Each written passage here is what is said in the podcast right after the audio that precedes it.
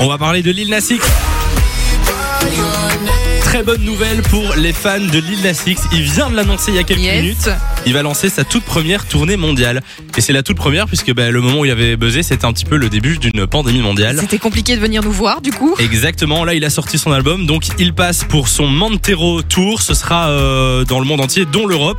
Il va passer en Espagne, en Allemagne, aux Pays-Bas, au Royaume-Uni, en France et bien sûr en Belgique. Il a Yes. une date à Bruxelles, ce sera au Palais 12 euh, et ce sera le 15 novembre prochain. Voilà, Ah oui, donc encore un petit peu de patience. exactement. Je pense que la billetterie ouvre euh, demain pour ceux qui sont euh, intéressés et euh, il a euh, publié une vidéo sur YouTube il y a quelques minutes justement pour promouvoir cette tournée mondiale. Écoutez. Hello.